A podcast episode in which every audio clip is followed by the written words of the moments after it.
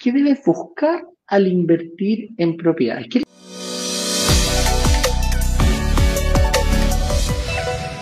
Primero que yo tendría que, enfocarme, hablemosnos eh, principalmente en la planificación. Nos vamos a enfocar bien en, la planificación de, mi estrategia personal. Y ojo, cuando hablamos de estrategia personal de inversión inmobiliaria internacional, en este caso, el objetivo puede ser distinto, la propiedad es la misma. Yo puedo estar invirtiendo en una misma propiedad eh, con, em, con, Juan Carlos, pero quizás el objetivo que tiene el pensado sea distinto al que yo tengo pensado. Las condiciones para poder acceder pueden ser distintas las que yo tengo pensadas o las que yo tengo proponer al, para poder eh, completar la, la, venta y la adquisición de una propiedad a las que tiene Juan Carlos. De hecho, yo tengo una hija, vivo solo con ella, tú, Juan Carlos, vives con tu familia, con tu señora y con tus dos hijos. Eh, eso es un nivel de gasto distinto, cada uno maneja sus finanzas personales. Entonces, aquí hay que, ir, hay que ir bien y aterrizar. Y tener un objetivo claro es muy importante. Yo cuando hacía mis planificaciones, cuando hacía mi curso de piloto, eh, lo principal que tenía que ver es saber desde dónde parto, que era lo más básico, y hacia dónde voy. Era el primer papelito que yo tenía que llenar hacia dónde se dirige. Y obviamente tenía que planificar la ruta durante el, plan de vuelo que le llamábamos, que teníamos que presentarlo a la torre control. Y me dijeron, mira, yo voy a planificar mi vuelo de aquí a, desde Santiago a Viña del Mar. ¿Cuánto se va a demorar? Dos, una hora y media me demoro. Ah, perfecto. ¿Por dónde se va a ir? Y ahí te empiezan a hacer todas las preguntas. Y esas preguntas básicas también hay que tenerlo muy claro. Eh, muy claro, tanto en una planificación de vuelo como en una planificación de una inversión, de una inversión inmobiliaria. Y aquí viene el tema cuando hablamos que una cosa es hacerlo en tu país, otra cosa es hacerlo internacionalmente. Yo puedo estar acostumbrado a las reglas que, van en mi país, tanto de cómo pagar un, pie, un, un, eh, un, enganche inicial, un down payment, llámenlo como lo llaman en tu país.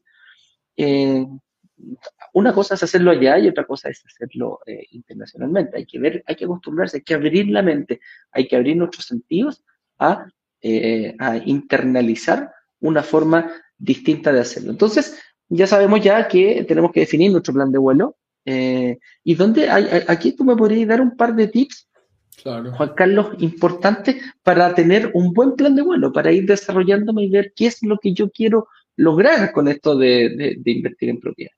Mira, mira que es, muy importante lo que tú estás diciendo, ¿no? El empezar, eh, curiosamente aquí puede sonar redundante o muy simple, pero, pero es absolutamente válido, ¿no? ¿Qué, ¿Qué, es lo que queremos? ¿Cuál es nuestro objetivo? Es el punto de partida para diseñar diferentes alternativas de inversión inmobiliaria. Yo recuerdo en un entrenamiento muy fuerte de liderazgo transformacional que tuve la oportunidad de hacer, que tenía un entrenador puertorriqueño que me repetía todo el tiempo, ¿qué tú quieres? ¿Qué tú quieres? Si tú no sabes qué tú quieres, mi estimado Juan Carlos, nunca vayas a llegar allí.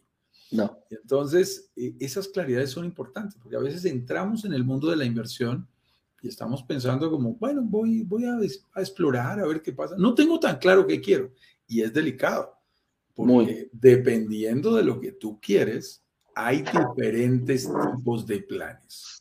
Si lo que tú estás buscando es una inversión en la que quieres eh, que crezca tu patrimonio, es un plan. Si lo que tú estás buscando es un flujo de caja para tener más tranquilidad y generar más ingresos pasivos para ti, es otro plan. Si lo que quieres es eh, retirarte más joven y complementar tu pensión, es otro plan. Eh, dependiendo de eso que tú quieres, existen diferentes alternativas en el mercado. Lo que sí te podemos decir, y esto es importante mencionarlo, Eduardo, sobre todo por allí vi a, Sandra que nos estaba saludando y estaba haciendo algún comentario, ya lo leeremos. Eh, sabemos que el mundo está, está un poquito convulsionado, no, no hay que negarlo. El mundo viene de una pandemia, dos años de pandemia, más de dos años de pandemia ya se han cumplido, que nos ha generado una situación histórica, realmente una pandemia en el mundo moderno, como la que acaba de vivir el mundo entero, trastornando una gran cantidad de actividades y generando unos nuevos retos no había pasado nunca, nunca en la historia moderna de la humanidad.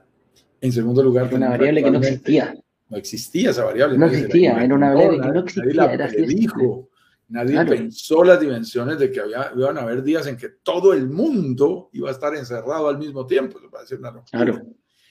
Y luego, eh, ahora estamos, por ejemplo, frente a una guerra desafortunada y amenazante que, que complica realmente la situación el orden mundial, eh, eh, que realmente no, no es guerra, yo insisto, es una horrible invasión de Rusia a Ucrania que, por supuesto no es para nada deseable, pero que está generando una crisis petrolera, una crisis del gas, de recursos naturales que están impactando la inflación en todo el mundo.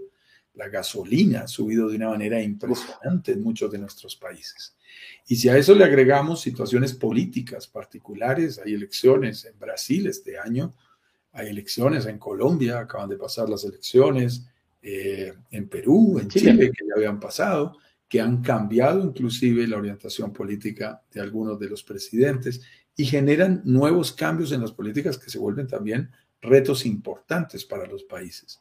¿Qué quiero transmitirles con esto? Dentro del mundo de las inversiones está demostrado que ante situaciones difíciles, ante situaciones de crisis, y cuando digo demostrado, es que uno se va y mira la crisis, ¿no? Yo la he visto en los gráficos, crisis del 27, Ah, de la Bolsa de Valores de Nueva York, cuando se cayó la Bolsa de Wall Street, y crisis de la Primera Guerra Mundial, de la Segunda Guerra Mundial, crisis del 9-11, crisis de la crisis inmobiliaria del 2008.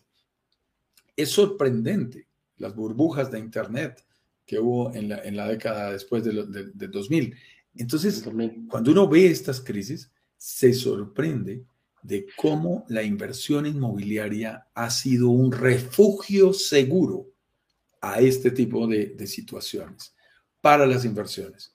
Y lo decimos con respeto, y yo he tenido la oportunidad de ser trader por un, por un buen tiempo, por cerca de siete años, y, todavía tengo algo de inversiones en la bolsa, pero, pero las bolsas son muy volátiles, las monedas se vuelven volátiles, el, el Bitcoin tiene sus movimientos, y yo tengo amigos que han dicho, he ganado muchísimo en bitcoins y yo los felicito, no, no conozco mucho de ese tipo de inversiones y somos muy respetuosos, pero también he visto gente que me dice, he perdido mucho en bitcoins. Entonces, eh, situaciones o inversiones como estas, que así como te dan, te quitan en momentos de incertidumbre, son muy delicados. La inversión inmobiliaria en, todos, en todo el mundo ha demostrado ser un refugio seguro ante la adversidad porque se mantiene a través del tiempo. La propiedad ahí está, de tal manera que te ofrece una, una mayor garantía y un mayor respaldo de tu inversión. Tú debes decidir qué quieres buscar. Si lo que quieres buscar es un poco más de plusvalía, si lo que quieres es buscar flujo de caja, si lo que quieres buscar es disfrute, bueno, vamos a ver algunas alternativas de, diferentes planes y diferentes caminos para lograrlo.